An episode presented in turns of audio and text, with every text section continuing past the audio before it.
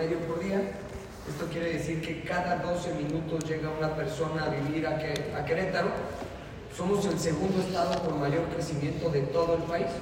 Hemos crecido en 10 años un 30%. Se prevé que Querétaro va a seguir creciendo.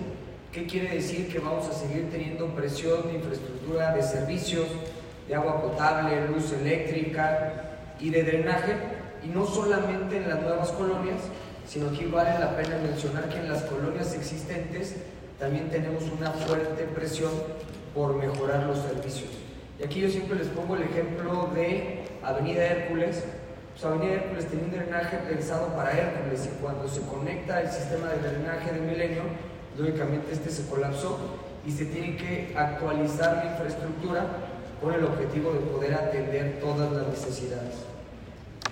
Hoy somos 2.368.000 habitantes según el INEGI y para el 2030 esperamos tener 300.000 nuevos habitantes en el estado.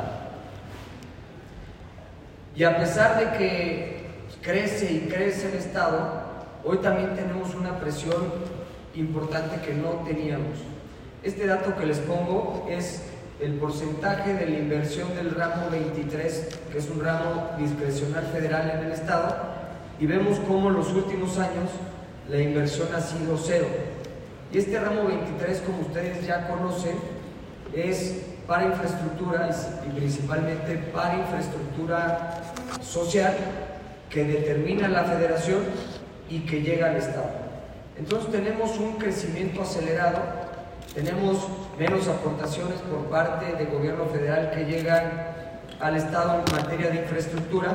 Para que se den una idea, con este recurso se hicieron obras como el Paseo de la República, la ampliación a la sierra, inversión a caminos de la sierra, en tres años invirtieron más de mil millones de pesos.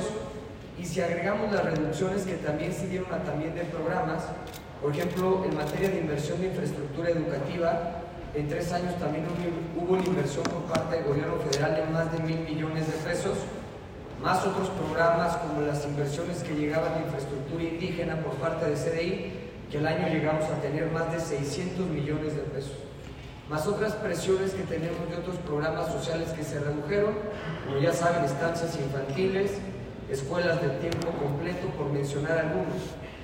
Y a pesar del crecimiento acelerado que cada vez necesitamos más escuelas, más maestros, más médicos, seguimos sin tener un crecimiento en cuanto a inversión de plazas en materias tanto educativas como de salud.